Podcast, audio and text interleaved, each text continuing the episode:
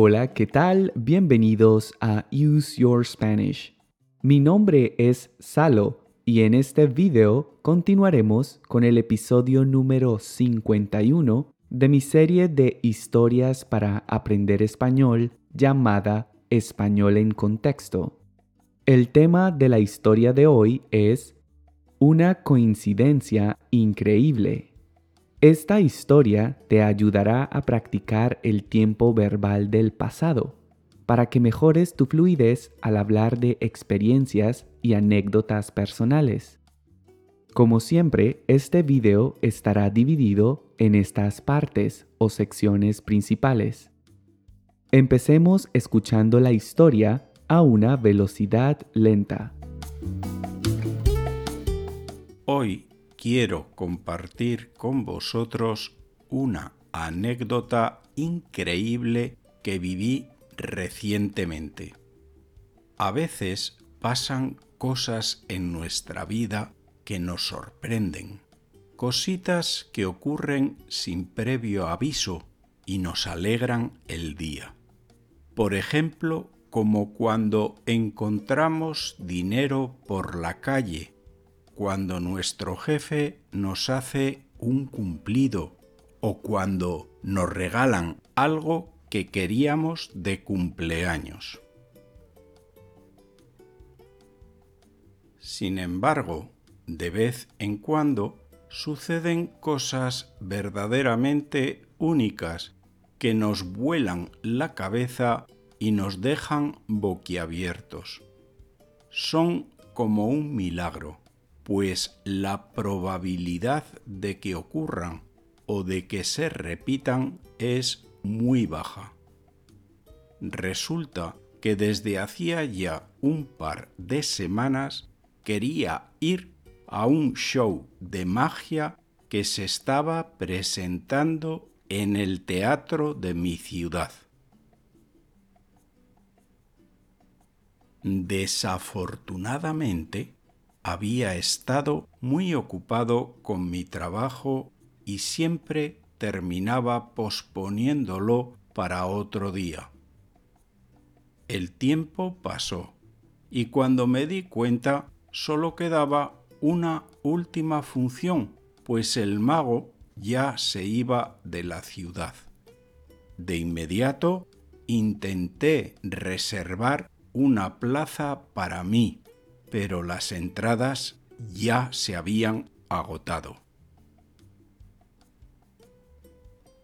Triste y decepcionado, decidí sentarme en un parque para relajarme e intentar olvidar ese mal trago. De repente noté que bajo el banco en que yo estaba sentado había una cartera deduje que a alguien se le había caído y decidí inspeccionarla para buscar alguna información de contacto y poder devolverla. Para mi sorpresa, dentro de la cartera no solo había dinero y documentos personales, sino dos entradas para la última función del show de magia. Pero lo más increíble de todo es que yo conocía a la dueña de la cartera. La reconocí en las fotos y en el nombre de los documentos. Era una de mis vecinas. Me cuesta creer que tal coincidencia haya sido solo fruto del azar. De inmediato me comuniqué con ella para darle la buena nueva. No os imagináis lo preocupada que estaba. Cuando le entregué su cartera, incluso lloró de la emoción. Quería darme dinero como recompensa pero lo rechacé. Entonces me invitó a ir al show de magia con ella y obviamente acepté su invitación sin dudar. Aún no salgo de mi asombro. Qué suerte hemos tenido los dos. ¿Pudiste entender la historia de Miguel? Ahora voy a ponerte a prueba para ver qué tanto pudiste entender. Intenta responder las siguientes preguntas. ¿Qué show quería ver Miguel y en dónde era? ¿Qué show quería ver Miguel y en dónde era? Siguiente pregunta. ¿Qué hizo Miguel cuando se enteró de que las entradas se habían agotado? ¿Qué hizo Miguel cuando se enteró de que las entradas se habían agotado? Siguiente pregunta. ¿De quién era la cartera que Miguel encontró en el parque? ¿De quién era la cartera que Miguel encontró en el parque? Y en esta última pregunta me gustaría conocer tu opinión personal. ¿Crees que los milagros existen o son solo coincidencias? ¿Crees que los milagros existen o son solo coincidencias? Te invito a que dejes tu respuesta en los comentarios. Y ahora sí te voy a explicar algunas de las expresiones y palabras que Miguel usó en su historia. Empecemos. La primera expresión que me gustaría explicarte es sin previo aviso. Si algo sucede sin previo aviso, significa que sucede de repente, inesperadamente o sin dar una señal anticipada de que va a ocurrir. Veamos algunos ejemplos. La aerolínea tuvo que cancelar todos los vuelos sin previo aviso. La aerolínea tuvo que cancelar todos los vuelos sin previo aviso. Y otro ejemplo. Sin previo aviso, la empresa decidió despedir a la mitad de sus empleados.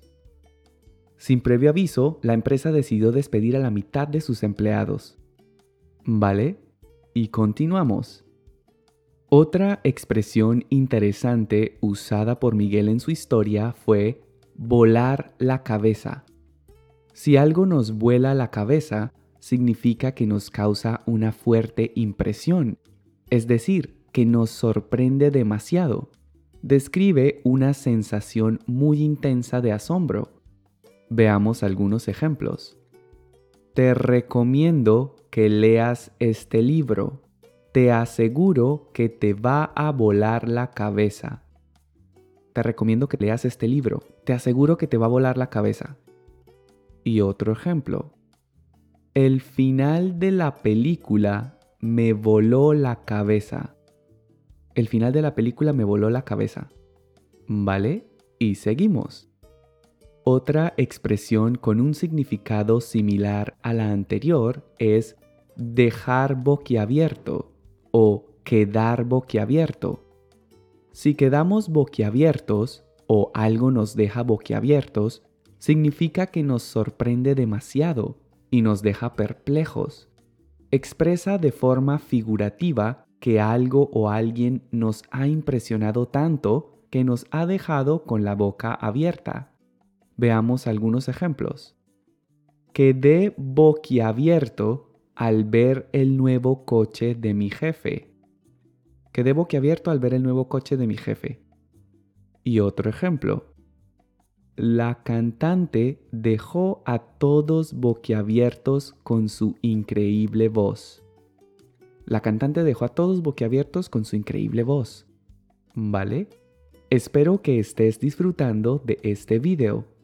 Si sientes que mi contenido te está ayudando a mejorar tu español, considera hacer una donación a través de Coffee. Cada donación que recibo me motiva y me ayuda a seguir creando contenido gratuito y de calidad. También encontrarás este enlace en la descripción del video. Recuerda que puedes seguirme en Facebook e Instagram y que ahora puedes escuchar mi podcast en las principales plataformas. También te recomiendo que visites mi página web useyourspanish.com. Y eso es todo. Continuemos con el resto del video. Una expresión súper interesante y que además es muy usada entre los hispanohablantes es ser fruto del azar. Si decimos que algo es fruto del azar, significa que algo ha sucedido por casualidad o por accidente. Se usa para indicar que algo pasa por mera coincidencia y nada más. Veamos algunos ejemplos.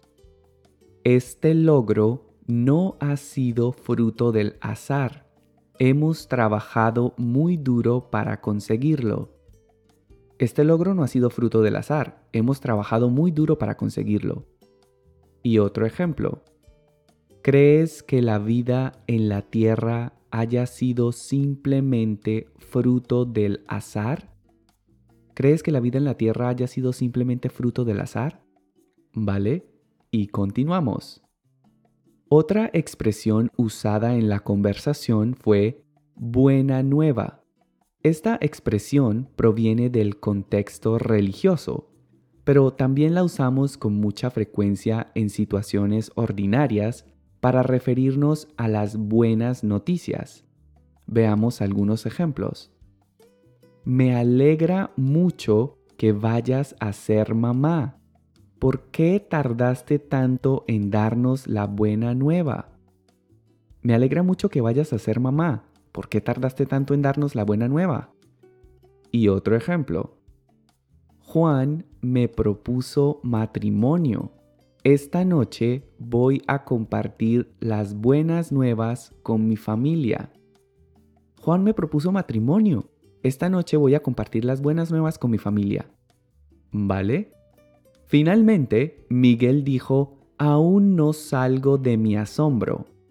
Si decimos que no salimos de nuestro asombro, significa que algo que nos sorprendió o nos impresionó en el pasado aún nos sigue causando gran impresión o asombro. Veamos algunos ejemplos. Mi jefe está saliendo con mi ex. Aún no salgo de mi asombro. Mi jefe está saliendo con mi ex. Aún no salgo de mi asombro. Y otro ejemplo. Roberto está a régimen y ha perdido 10 kilos en dos semanas. Aún no salgo de mi asombro. Roberto está a régimen y ha perdido 10 kilos en dos semanas. Aún no salgo de mi asombro. ¿Vale? Y esas fueron todas las expresiones y palabras que quería explicarte. Ahora escucharás la historia a una velocidad normal para que pongas a prueba tu nivel de comprensión auditiva. Vamos a ello. Hoy quiero compartir con vosotros una anécdota increíble que viví recientemente. A veces pasan cosas en nuestra vida que nos sorprenden, cositas que ocurren sin previo aviso y nos alegran el día. Por ejemplo, como cuando encontramos dinero por la calle, cuando nuestro jefe nos hace un cumplido o cuando nos regalan algo que queríamos de cumpleaños. Sin embargo, de vez en cuando suceden cosas verdaderamente únicas que nos vuelan la cabeza y nos dejan boquiabiertos.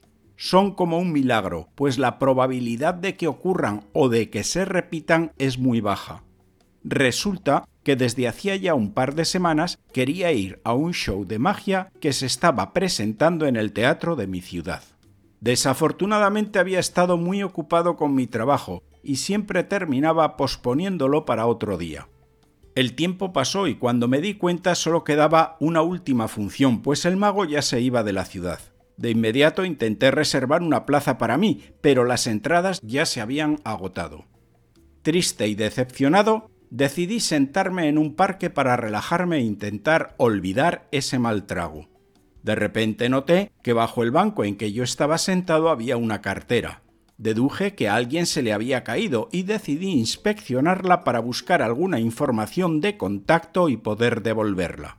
Para mi sorpresa, dentro de la cartera no solo había dinero y documentos personales, sino dos entradas para la última función del show de magia. Pero lo más increíble de todo es que yo conocía a la dueña de la cartera. La reconocí en las fotos y en el nombre de los documentos. Era una de mis vecinas. Me cuesta creer que tal coincidencia haya sido solo fruto del azar. De inmediato me comuniqué con ella para darle la buena nueva. No os imaginéis lo preocupada que estaba. Cuando le entregué su cartera incluso lloró de la emoción. Quería darme dinero como recompensa, pero lo rechacé. Entonces me invitó a ir al show de magia con ella y obviamente acepté su invitación sin dudar. Aún no salgo de mi asombro. ¡Qué suerte hemos tenido los dos! ¿Lograste entender mejor la historia de Miguel? Espero que sí. De lo contrario, mira de nuevo mi explicación y repite el ejercicio. Ahora veamos las respuestas a las preguntas que te hice al inicio del video. La primera pregunta que te hice fue, ¿qué show quería ver Miguel y en dónde era? Y la respuesta es, un show de magia que se estaba presentando en el teatro de su ciudad. La segunda pregunta que te hice fue, ¿qué hizo Miguel cuando se enteró de que las entradas se habían agotado? Y la respuesta es, decidió sentarse en un parque para relajarse e intentar olvidar ese mal trago, pues se sentía triste y decepcionado. Y la tercera pregunta que te hice fue, ¿de quién era la cartera que Miguel encontró en el parque? Y la respuesta es, era de una de sus vecinas. Y eso es todo por hoy. Espero que hayas disfrutado de este video y que hayas aprendido un montón de cosas nuevas. Si es así, no olvides suscribirte a mi canal, regalarme un me gusta y sobre todo dejar tus comentarios. De esta forma me ayudarás a lograr que muchas otras personas descubran mi contenido. Gracias por visitar mi canal y nos vemos en una próxima lección. Hasta pronto.